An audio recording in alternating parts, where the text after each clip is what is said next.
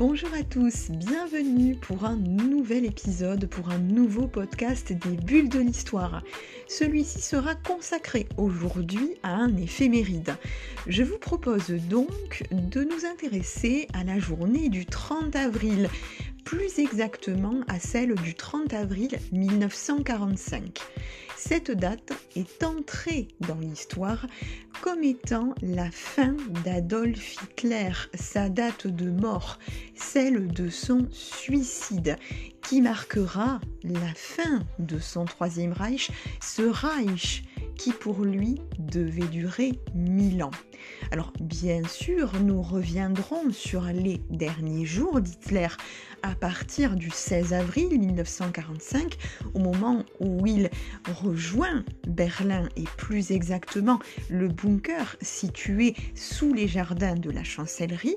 Nous nous intéresserons bien sûr à cette journée fatidique du, du 30 avril et nous terminerons ce podcast par les jours qui ont suivi et les réactions multiples à la mort d'Hitler et à toutes les théories qui ont suivi. Je vous propose donc de nous retrouver pour commencer le 16 avril 1945 à l'entrée du bunker de la chancellerie du Reich. Bonne écoute.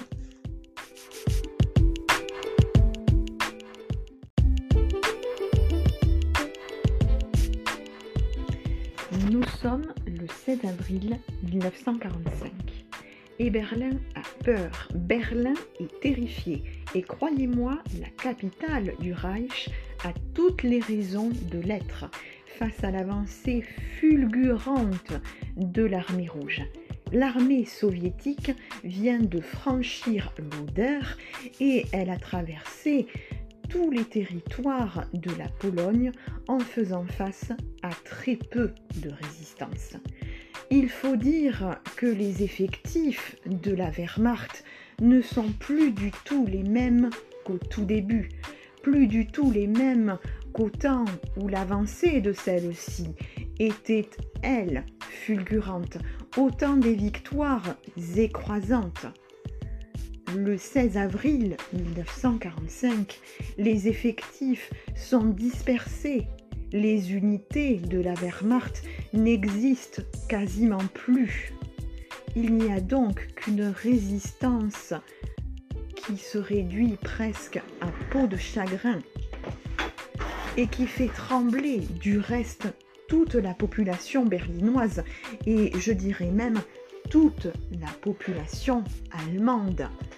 Et cette peur, cette panique est entretenue par la propagande du régime qui s'était vertué depuis toujours à faire passer les Russes pour des monstres sanguinaires. Autant dire que les rues de Berlin sont quasiment désertes. Les Berlinois se terrent chez eux. Et durant ces 15 derniers jours du mois d'avril, qui verront aller crescendo les bombardements, Berlin se transformera bien vite en un véritable champ de ruines, jonché de cadavres de milliers de Berlinois en quête d'un refuge après avoir été privés de leur chez eux. Hitler est revenu en sa capitale ce jour-là, le 16 avril 1945.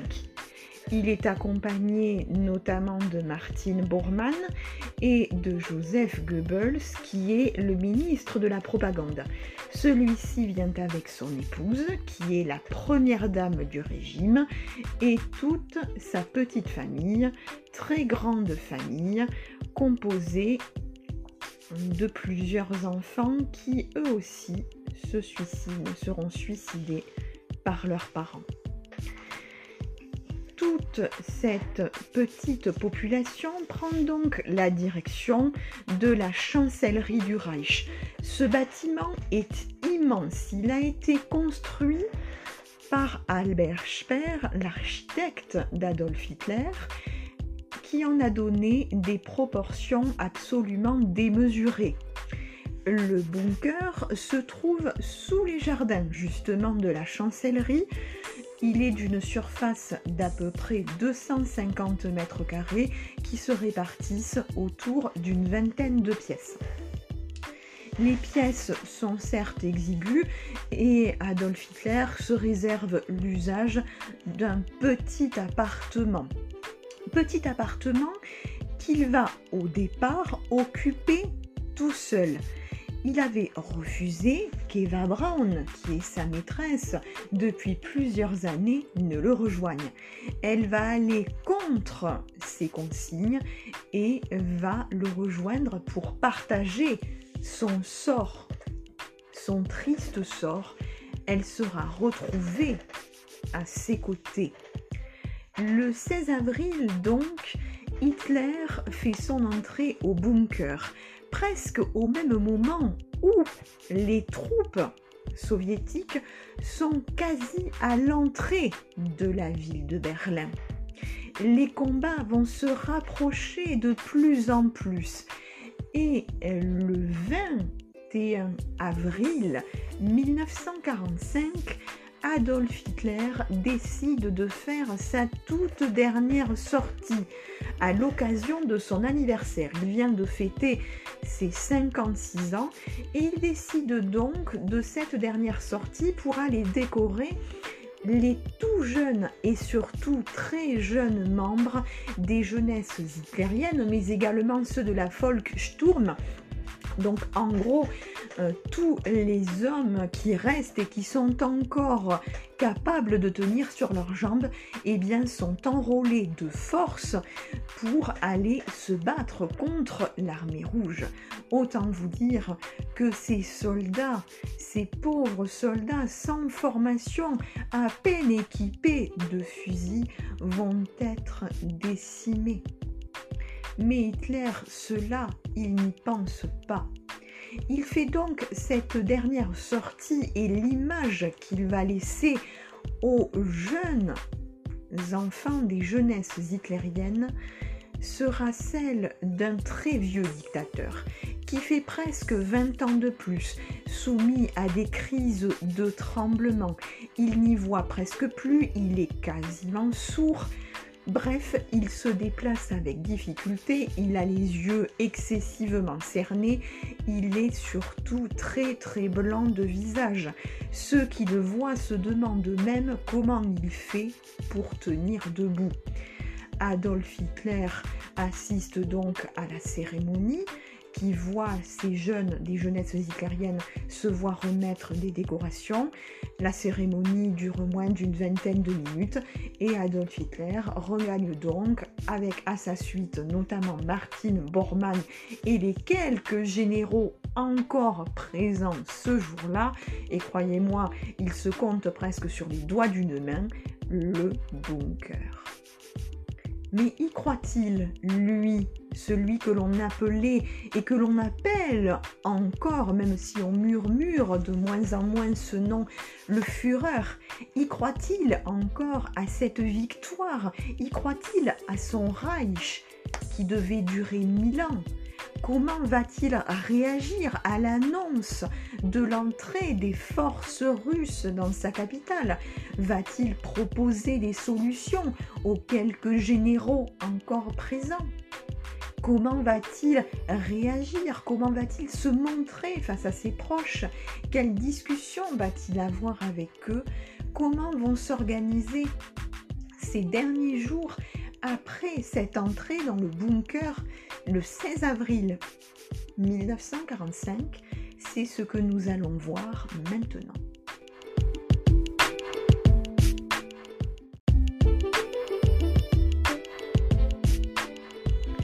Aujourd'hui, avec tout le recul et tout l'accès que nous pouvons avoir aux archives de cette époque, nous savons que les décisions prises concernant l'armée allemande, concernant la Wehrmacht, ne pouvaient se prendre sans l'aval du Führer lui-même.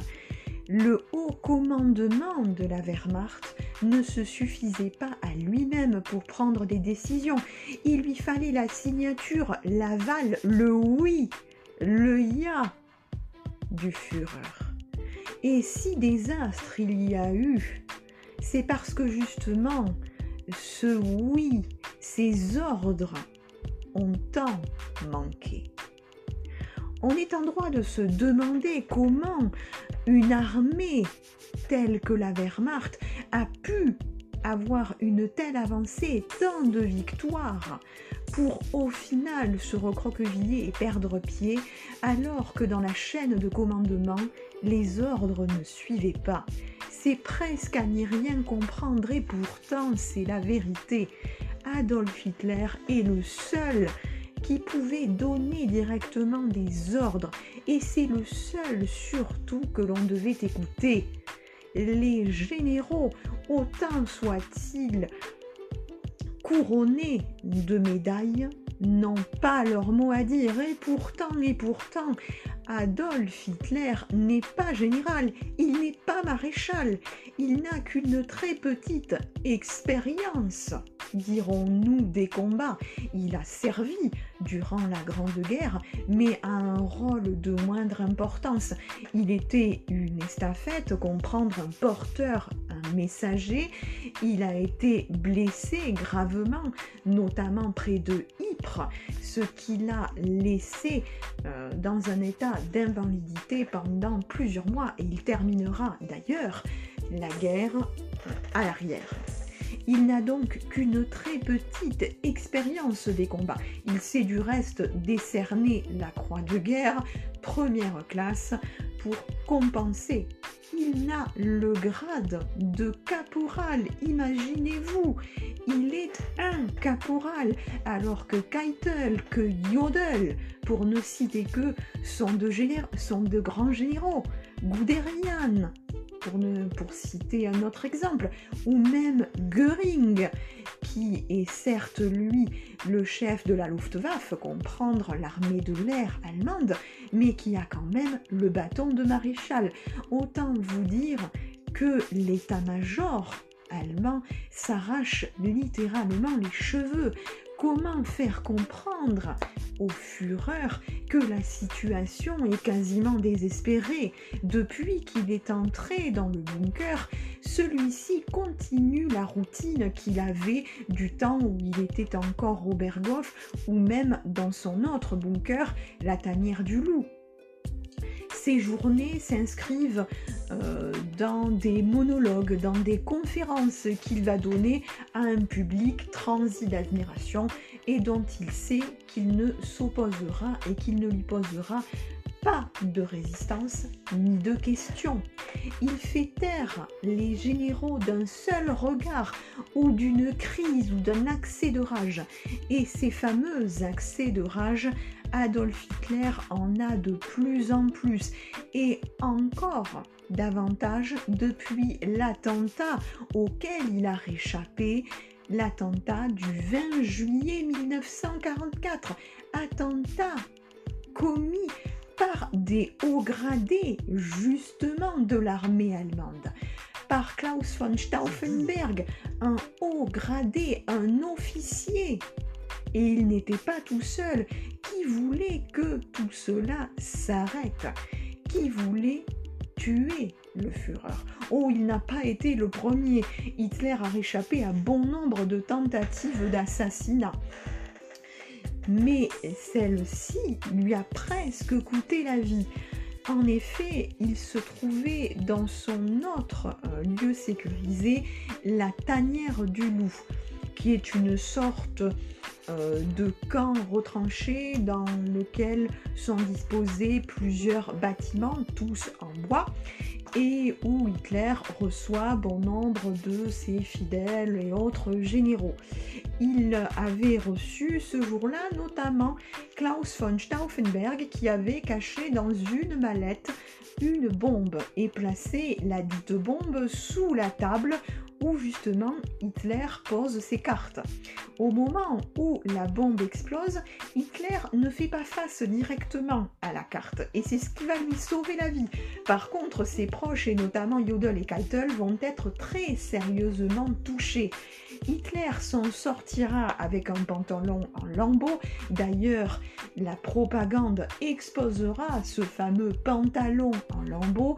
Il est sourd et surtout, surtout, il est encore plus paranoïaque. Les accès de rage vont se multiplier. Il s'associe du reste à des accès de dépression sévère. Durant ces accès, Hitler est prêt même à reconnaître sa défaite et que tout est perdu. Il faut dire que sa santé est plus que défaillante.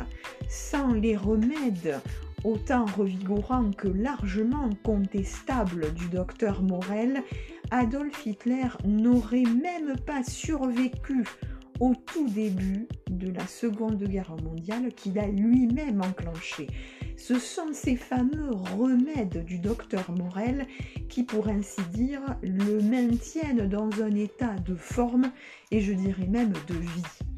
Adolf Hitler apparaît de plus en plus tremblant, il porte des lunettes, il voit de moins en moins son alimentation, jusque-là végétarienne, se réduit de manière drastique. Son sommeil, qui avait toujours été très compliqué, l'est encore plus. Autant vous dire que même sous terre, et même si l'on ressent les bombardements, Adolf Hitler reste sur son quotidien.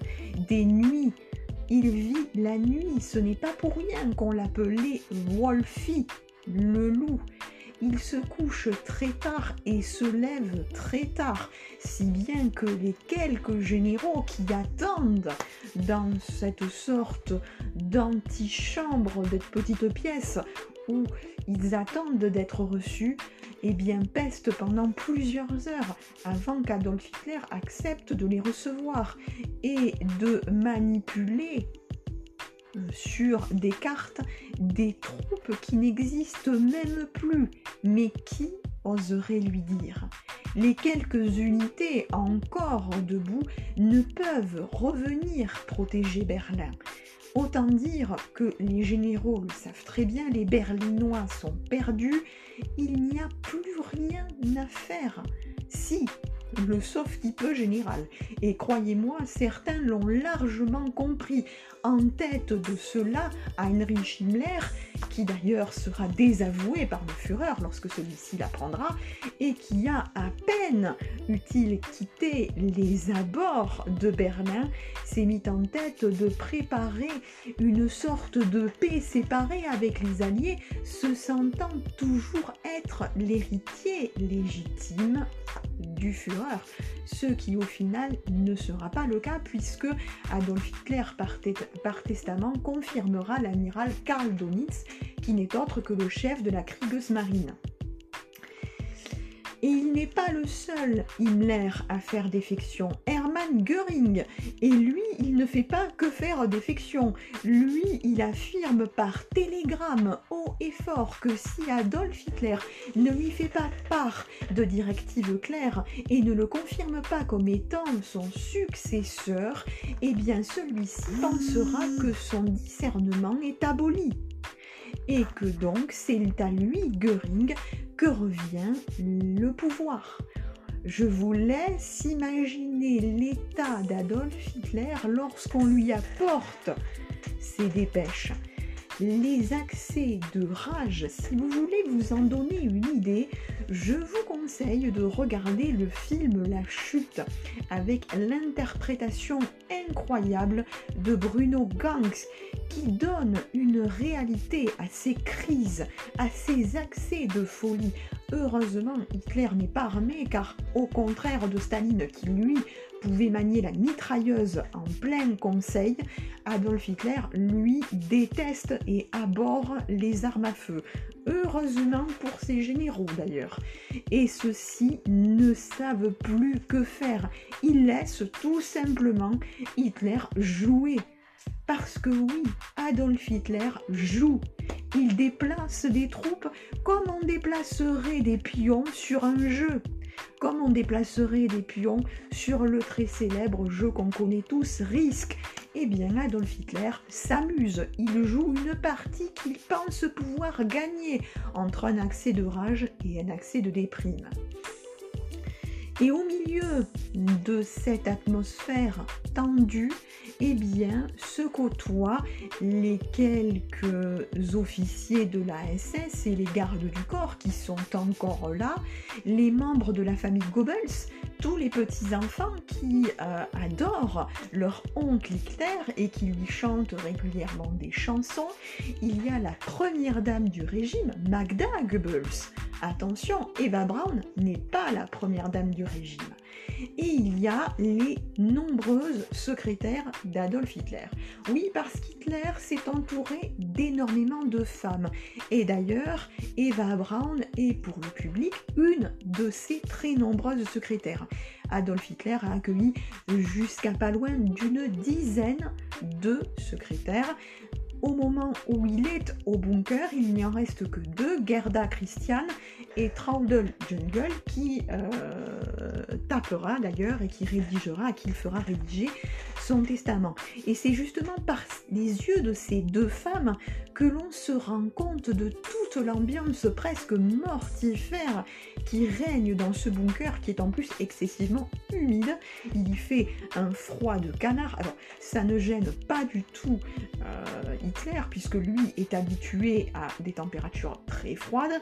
Il a toujours eu euh, comme habitude de maintenir la température dans tous les lieux qu'il a occupés euh, à peine au-dessus de 10 à 12 degrés. Donc autant vous dire que Oberghof on gelait. Les femmes avaient très très froid et c'est d'ailleurs ce qui montre qu'il n'avait aucune politesse envers euh, les gens qu'il pouvait, qu'il pouvait recevoir.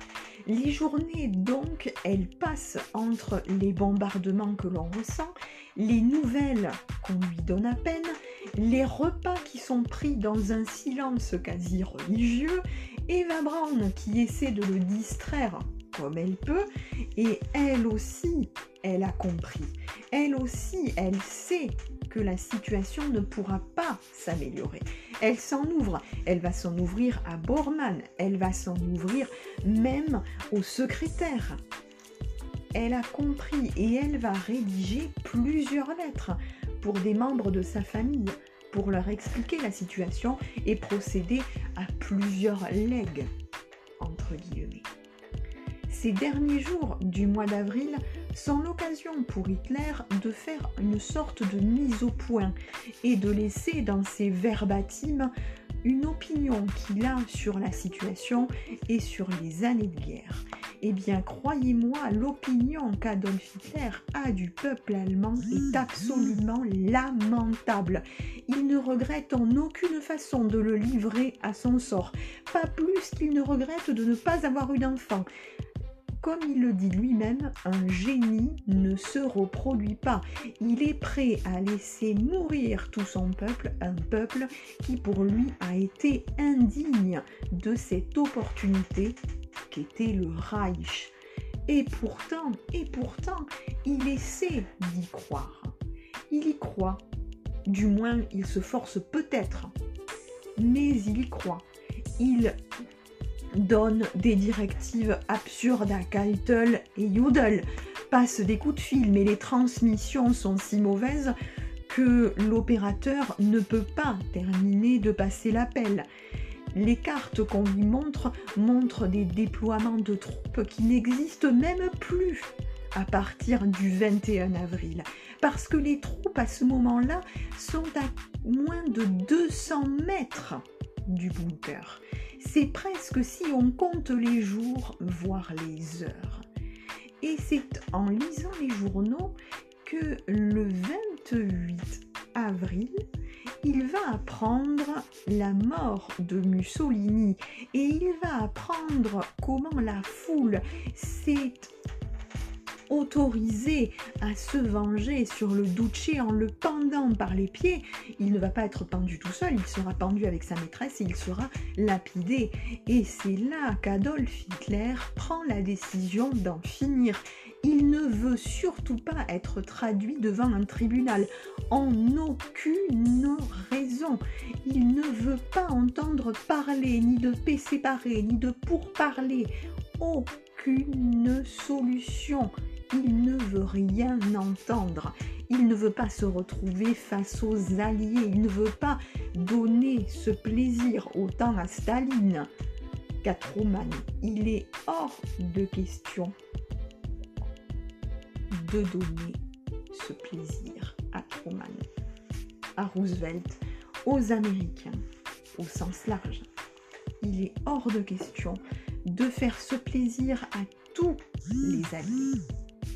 Il prend donc la décision d'en finir parce qu'il ne veut pas que son corps subisse aussi les mêmes outrages que celui de Mussolini.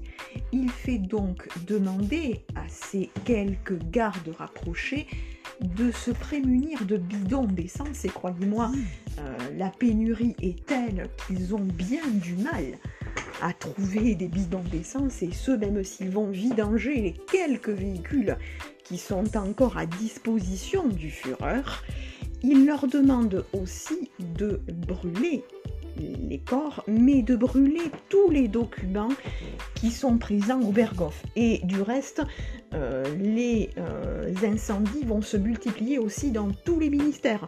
On brûle tout ce qui peut être brûlé, on évacue. Bref, il n'y a presque plus aucun officiel dans les différents bâtiments berlinois. Hitler a pris aussi une autre décision. Il se suicidera, certes, c'est un fait, mais il va également décider de récompenser Eva Braun. La récompense est bien piteuse et elle n'en profitera pas. Il va décider de l'épouser. Nous allons donc voir comment ce mariage va s'organiser et comment tous les deux ils vont préparer leur départ.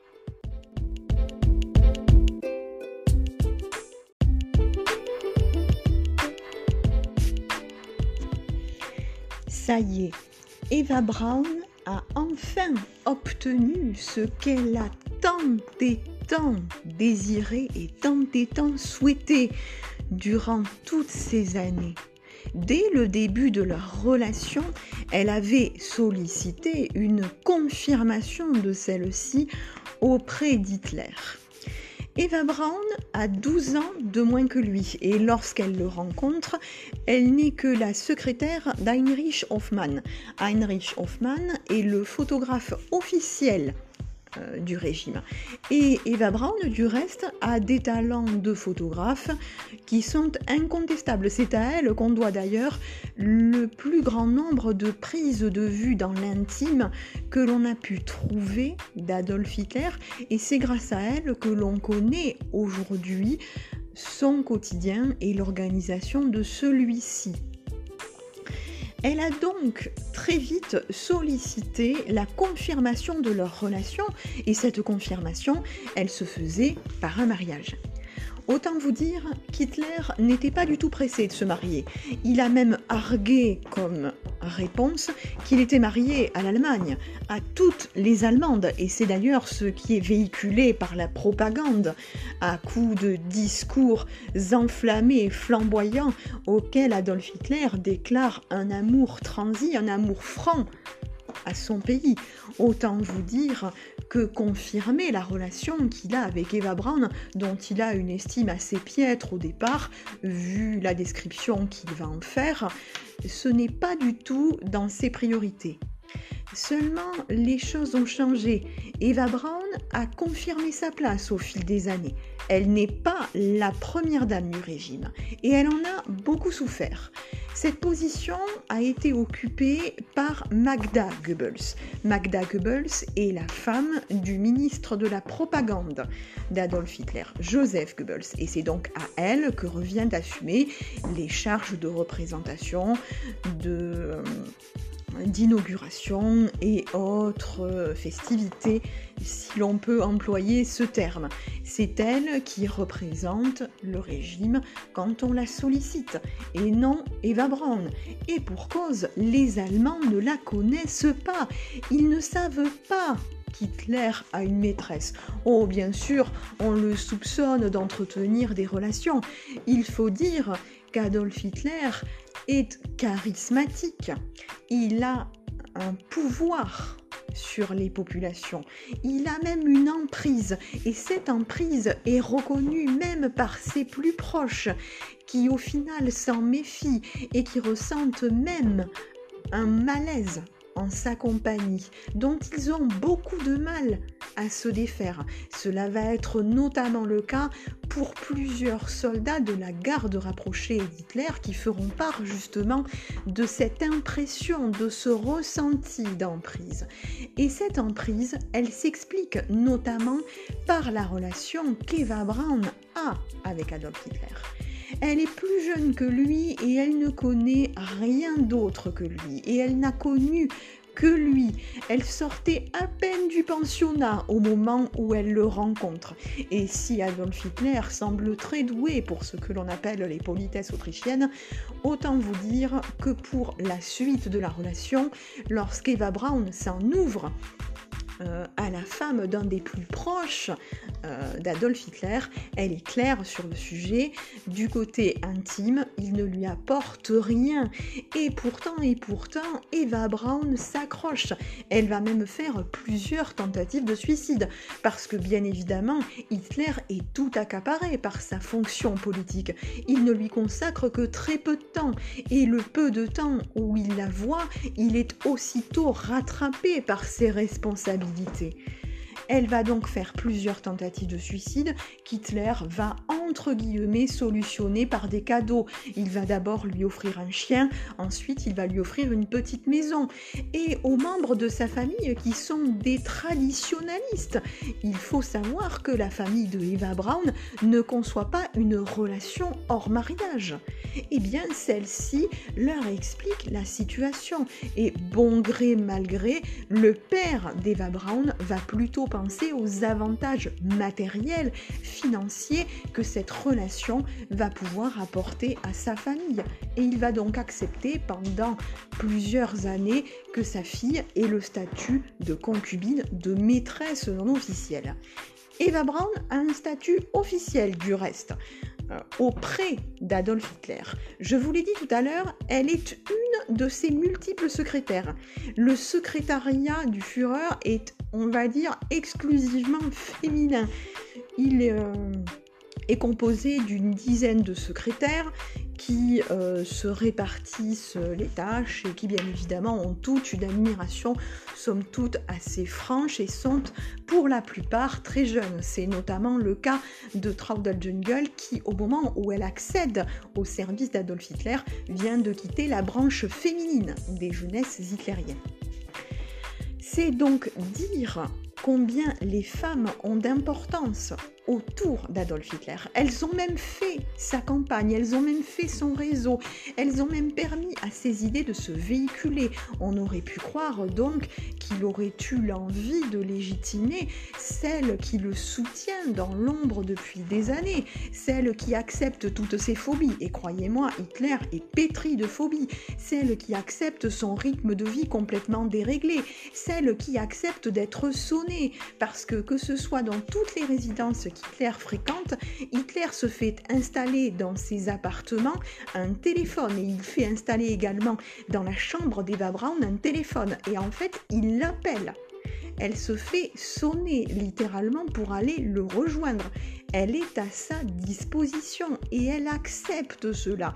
Oh, elle a des compensations, elle aime bien s'habiller, elle a de belles tenues, elle peut faire des croisières, elle va faire d'ailleurs bon nombre de croisières durant la guerre sur la Baltique avec sa mère et ses sœurs.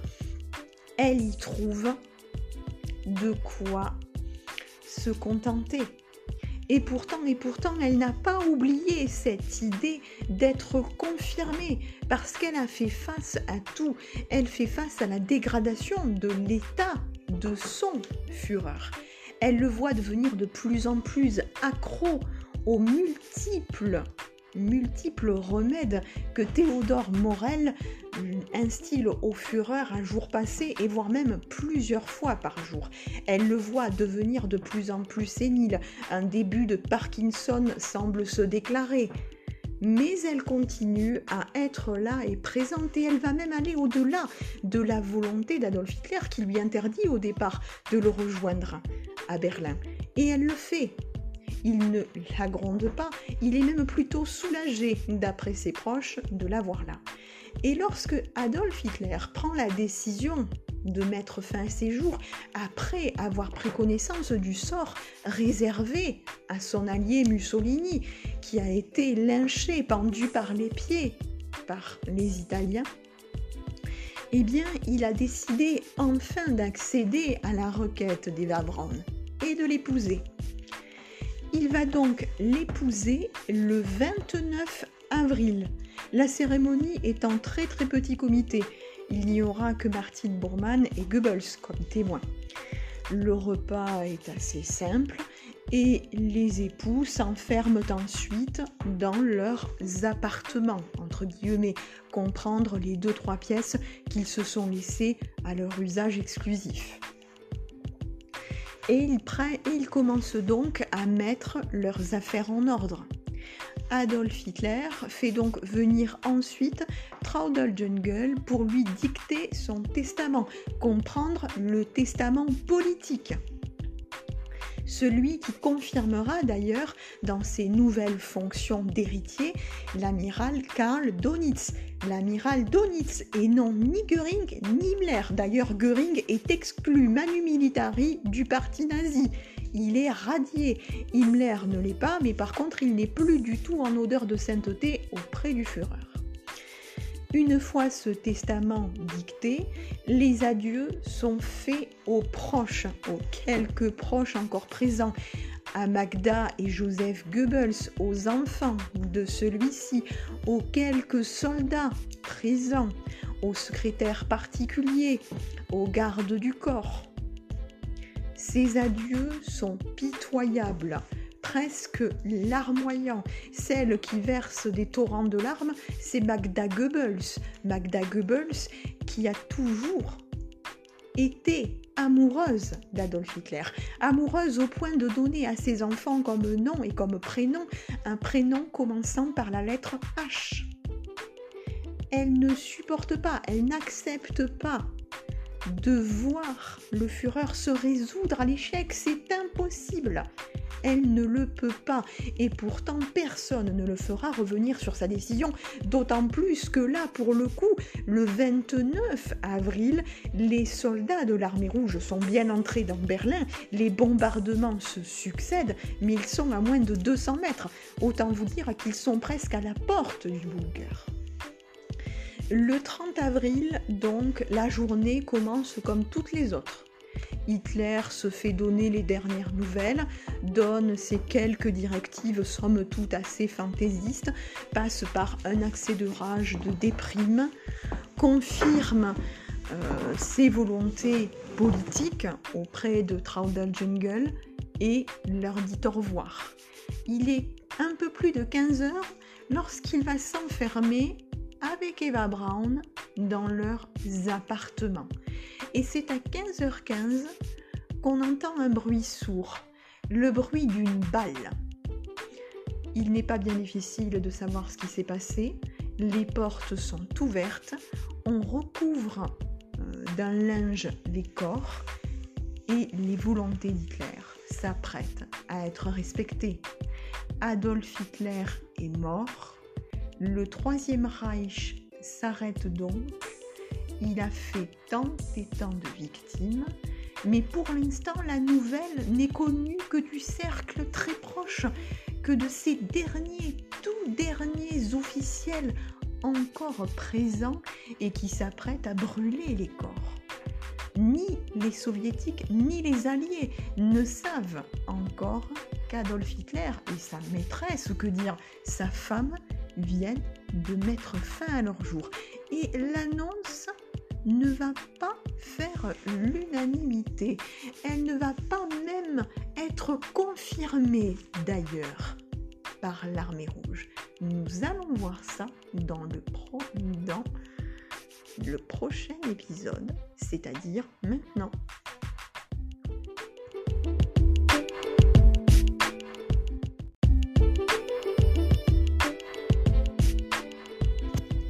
Les coups de feu se sont fait entendre, ou plutôt le coup de feu s'est fait entendre.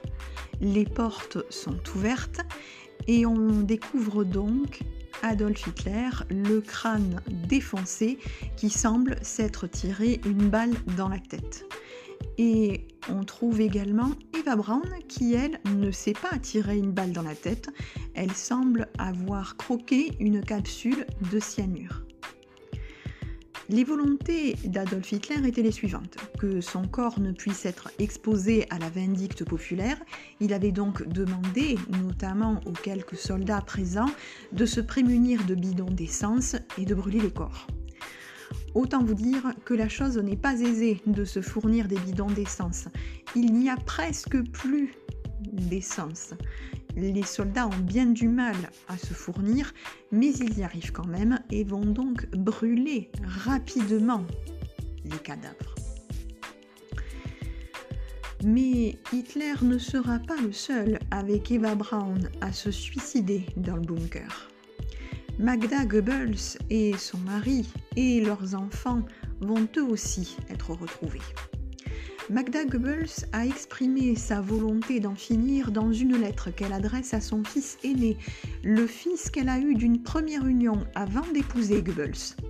Elle lui explique qu'elle ne peut laisser vivre ses enfants dans un monde où le national-socialisme serait totalement absent, qu'elle n'accepte pas cette possibilité, qu'elle refuse de croire qu'un monde meilleur que celui qu'elle a connu et dans lequel elle a évolué puisse exister. C'est pour cela qu'elle a donc décidé d'ôter la vie à ses enfants qui pour eux ne méritent pas de vivre dans ce nouveau monde-là, qui mériteraient eux tellement mieux. Et c'est ce mieux que Magda Goebbels, ce mieux terrible, ce mieux monstrueux que Magda Goebbels s'apprête à distiller à ses enfants qu'elle empoisonnera par des capsules de cyanure. Adolf Hitler avait fait fournir, par l'intermédiaire notamment de Morel, de ses médecins, à ses plus proches une capsule de cyanure au cas où ceux-ci seraient pris par les Alliés afin qu'ils ne dévoilent pas de secrets compromettants. Si bien que même les secrétaires, elles aussi, disposent de ces fameuses capsules de cyanure. Mais elles ne les utiliseront pas. Par contre, que ce soit Goebbels ou sa femme, eux se tireront respectivement une balle. Autant vous dire que le bunker est donc presque un cimetière. Et lorsque les soviétiques entrent dans le bunker le 2 mai, en début d'après-midi, il n'y a plus âme qui vive à l'intérieur. Et on découvre, du moins on subodore, on suppose les cadavres d'Hitler et d'Eva Braun. Parce que pour les Russes, au départ, le doute semble persister. Est-ce qu'Hitler ne se serait pas échappé? Et puis la prise euh, des quelques soldats euh, présents encore leur confirme que non, que Adolf Hitler est bien décédé. Et va circuler, va être prise cette photo de ce cadavre un peu trop parfait, montrant Hitler encore facilement reconnaissable, alors que le cadavre euh, eût été quasiment entièrement brûlé, le montrant encore avec sa moustache si significative. Et ces photos, elles sont encore contenues dans le dossier euh, qui est encore aujourd'hui en Russie. Et d'ailleurs, la nouvelle de la mort d'Hitler euh, est donc connue de l'armée rouge et elle va être connue des Alliés. Mais si cette nouvelle est connue de l'armée rouge et des Alliés, Staline ne confirme pas la véracité de celle-ci ni aux Américains, ni aux Français, ni aux Anglais. Au tout départ, il leur avoue purement et simplement qu'Adolf Hitler est en fuite qu'il est en route pour l'Argentine et que les Russes n'ont pas pu l'appréhender. Et du reste, ce discours extrêmement trouble d'une fuite possible d'Hitler sera entretenu par l'armée rouge jusqu'en 1968. Donc en gros, jusqu'en 1968, les Alliés, du moins le bloc de l'Est, est persuadé et fait tout pour persuader le reste du monde d'une possible survie d'Adolf. Et cette survie, elle a des adeptes. Parce que si une bonne et une immense partie du peuple allemand est exsangue et veut passer à autre chose et veut tenter de se reconstruire et donc d'oublier les abominations à laquelle ils ont été poussés euh, par le régime nazi, il reste une petite poignée de fidèles prêts à croire cette possibilité de la fuite et surtout prête à l'entretenir. Il faut savoir que l'Amérique du Sud a été durant, cette Seconde Guerre mondiale un territoire fertile pour envoyer autant de valeurs pécuniaires que d'hommes et un territoire prêt à accueillir les nazis. Plusieurs s'y sont réfugiés, des noms connus comme Joseph Mengele, il mourra d'ailleurs, euh, il mourra d'ailleurs en Amérique latine. Joseph Mengele est le médecin d'Auschwitz. On retrouvera bien plus tard Klaus Barbie, le boucher de Lyon, qui lui aussi avait pris la direction de l'Amérique latine. Il n'est pas tout seul. Combien ont pu passer au travers des mailles de filet et combien eux-mêmes croient en cette possibilité et refusent d'admettre même la capitulation qui sera signée le 8 mai. Et c'est Karl Donitz, cet amiral qui a été confirmé en ses fonctions par le testament politique d'Adolf Hitler, qui le signe. Mais parmi les quelques fidèles qui croient en cette survie, eh bien eux ne reconnaissent pas du tout la légitimité de Donitz ils ne la reconnaissent pas. Et ils sont prêts à accepter les scénarios les plus rocambolesques les uns que les autres. On va d'ailleurs croire qu'Adolf Hitler a pu parcourir plusieurs kilomètres sous Berlin en utilisant notamment le métro pour se rendre à l'aéroport. Or, tous ceux qui l'ont vu, et notamment les derniers euh, qui ont pu participer à cette cérémonie officielle du 21 avril 1945 confirment qu'Adolf Hitler tenait à peine sur ses jambes. Alors l'imaginer presque parcourir au pas de course à euh, près de 3 km jusqu'à l'aéroport, c'est juste inimaginable, impensable. Adolf Hitler n'était pas en état de voyager, ou si à la limite il avait pu se le permettre, il ne serait même pas sûr d'être arrivé en vie au bout du périple. Non, Adolf Hitler est mort le 30 avril 1945, mais sa mort devait servir. Elle devait servir Staline. Il a donc pris et il a donc eu le malin plaisir de distiller les quelques informations parce que c'est les Russes qui ont récupéré les quelques morceaux d'Adolf Hitler, comprendre une partie de son crâne et notamment une partie de sa mâchoire, qui sont toujours d'ailleurs en Russie. C'est Staline dont les forces sont entrées les premières en Russie, qui vont d'ailleurs faire flotter le drapeau, le drapeau rouge de l'URSS. C'est donc Staline qui a donc tout le pouvoir de distiller à loisir toutes les informations qu'il veut au sujet de la mort d'Hitler. C'est lui qui la maîtrise, c'est lui qui va en donner la forme qu'il souhaite pour la postérité, et il entend que la situation ne lui échappe pas.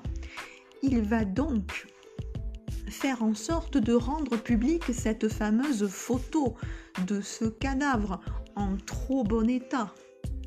Il ne rendra pas public par contre le fait qu'il dispose des ossements d'Adolf Hitler. Non. Mais il fera en sorte de laisser le trouble, de semer le trouble chez les Alliés qui sont prêts à entendre, sauf ça. Surtout que on va bientôt juger les hauts dignitaires nazis. Imaginez la possibilité qu'Hitler soit encore en vie serait rendre possible le fait de le traduire lui devant un haut tribunal militaire. Après tout, on n'a pas pu traduire Himmler qui vient de se suicider. Et Göring, lui, s'il sera jugé à Nuremberg, se suicidera, enfin sera, euh, ce sera un suicide assisté puisqu'on va lui fournir de quoi le faire dans sa cellule. Autant dire que laisser croire à une possible survie d'Hitler serait une, serait une occasion bien trop belle de le confronter au jugement de l'histoire. Mais cela ne sera pas possible. À la mort d'Hitler, à l'annonce de celle-ci, il faut donc faire disparaître tout lieu qui pourrait être associé à un culte de sa personnalité, le Berghof est en ruine. Le Berghof, c'est ce chalet de Berchtesgaden, cette résidence principale, pourrait-on dire, qu'Hitler adore et qu'il a embellie. Il l'a presque plus aimé que son nid d'aigle. Et il passera d'ailleurs beaucoup plus de temps. Le Berghof est en ruine, il n'a pas été épargné par les bombardements. Et lorsque les troupes, notamment euh, autant euh, la deuxième DB que plus tard euh, celle de Rhin et Danube, arriveront sur place, eh bien, elles n'auront de cesse de faire en sorte de qu'il ne reste plus rien. On va raser le Berghof. Si vous cherchez des photos, et il en existe, euh, on ne trouve aujourd'hui qu'un espace vide, puisqu'il n'y a même plus les fondations du bâtiment. Tout a été fait pour ne laisser aucune trace, aucune possibilité de lui rendre un culte. Il y a pourtant un monument qui persiste, enfin un monument, si on peut lui donner le titre de monument. La maison natale d'Adolf Hitler existe toujours. Euh, elle est la propriété euh, de la ville de Brno. Elle existe euh, toujours. certains pourraient demander, et d'ailleurs des pétitions ont été faites aussi pour qu'elle soit démolie, mais elle a réchappé pour l'instant du moins à cette démolition. On ne souhaite pas de culte. On sait encore aujourd'hui que ce culte est rendu dans des cercles très fermés, euh, des cercles néo-nazis qui continuent de persister, qui continuent d'entretenir la mémoire d'Adolf Hitler et eux de croire à cette version non officielle d'une possible survie en dehors du territoire de l'Empire allemand. Cet empire était censé durer mille ans. Il le voulait à l'instar de celui de Frédéric Barberousse. Il l'entendait presque être l'héritier du Saint-Empire romain germanique, qui n'était ni saint ni romain, du reste, mais qui a toujours eu cette appellation-là. Au final, il ne durera pas mille ans. Au final, il laissera cette population allemande exsangue qui mettra tant d'années à se reconstruire et qui lutte encore aujourd'hui contre un passé avec lequel elle a tant de mal à composer et pourtant avec lequel elle fait face, il faut le dire, avec beaucoup de courage puisqu'elle partage, elle est à l'origine de bon nombre de publications, de films courageux qui montrent euh, cette période si trouble, si sombre euh, de cette histoire. C'est presque une tâche sur toute l'histoire de l'Allemagne. Et cette tâche, eh bien, il n'est pas facile pour l'Allemagne aujourd'hui encore d'y faire face, mais elle ne fait plus l'autruche. Il n'est plus question de faire l'autruche.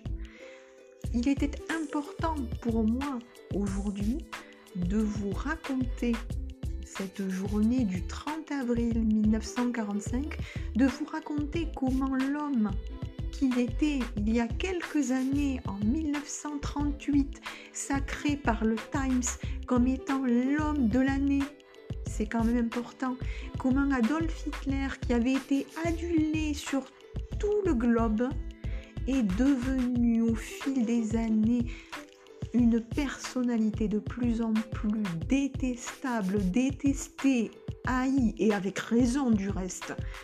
Il est un véritable monstre. Il incarne presque, presque une personnification du diable et de l'enfer à lui tout seul.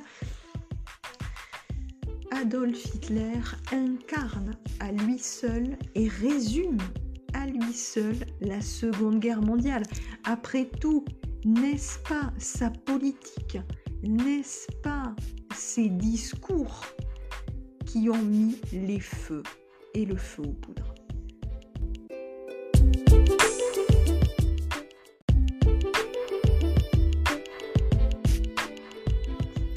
Quand on parle d'Hitler aujourd'hui, on ne manque pas de superlatifs pour le qualifier, on ne manque pas d'adjectifs pour résumer son action, pour résumer ses actes monstrueux, pour résumer une politique morbide et mortifère. On ne manque pas non plus d'adjectifs pour qualifier sa vie privée, pour qualifier son régime alimentaire, pour qualifier sa pensée, Adolf Hitler est un des personnages de notre histoire les plus décortiqués et les plus étudiés. Pourquoi Pourquoi aujourd'hui continue-t-on de publier autant de livres, autant d'essais, de réaliser autant de documentaires sur le sujet? Parce que je pense que l'homme veut comprendre. L'homme veut comprendre presque ce qui le dépasse, comprendre ce qui est incompréhensible, comprendre comment dans l'esprit d'un homme peut s'instiller autant de sauvagerie et de bestialité, comment un homme qui semblait promis à un destin certes pas glorieux, mais qui avait des talents, puisqu'il avait des talents de peintre, il aurait pu réussir tout autrement. Comment un homme a-t-il pu se transformer presque en un léviathan? C'est cela que la société veut essayer de comprendre, même si au fond elle n'y arrivera jamais. Parce que plus on cherche, plus on creuse et plus on trouve, certes, mais moins on arrive à le saisir.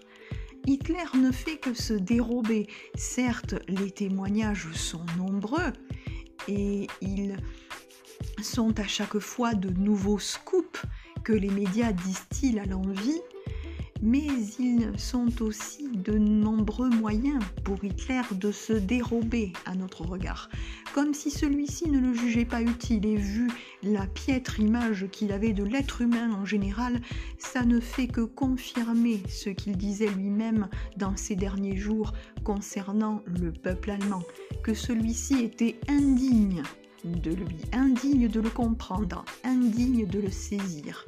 Hitler a toujours eu une image très très grandiose de lui-même. Je dirais qu'il se glorifiait pour compenser sans doute bon nombre de névroses qu'il avait. Il aurait fait les délices d'un psychiatre, pas sûr que celui-ci lui ait survécu, mais en effet il y aurait de quoi faire. Aujourd'hui, il est important que pour les générations qui arrivent, ces témoignages, tous ces textes, tous ces livres, soient compris, soient étudiés, soient partagés, pour se dire que la monstruosité peut s'incarner très vite, peut prendre des formes diverses, elle peut même s'incarner en quelqu'un que l'on ne soupçonnerait pas. Après tout, quand on regarde le physique d'Adolf Hitler, pourrait-on dire qu'il a le physique de l'emploi? Pourrait-on dire qu'il ressemblerait presque à Ivan le Terrible, ou à Dracula, ou à Gilles de Ré, ou à Jack l'Éventreur, ou à ces personnages monstrueux? Pas du tout. Il est somme toute assez commun. Et c'est ça le pire. C'est ça le plus monstrueux.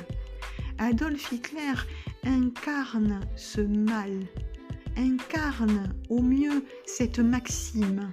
L'homme est un loup pour l'homme, parce que l'homme peut être à la fois capable des plus grandes découvertes. Et Dieu sait que durant tout le 19e, mais aussi tout le 20e, il y en a eu des découvertes, des réussites.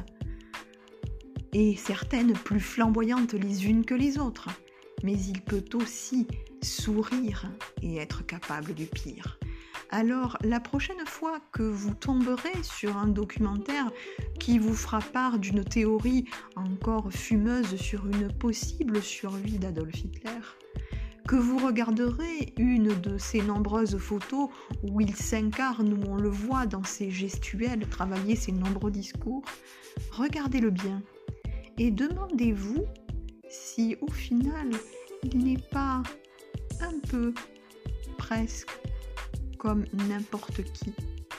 Demandez-vous si vous aussi, poussé à l'extrême, vous ne basculeriez pas. Hitler n'est pas excusable, la monstruosité ne l'est pas. Mais c'est pour cela qu'il ne faut jamais, jamais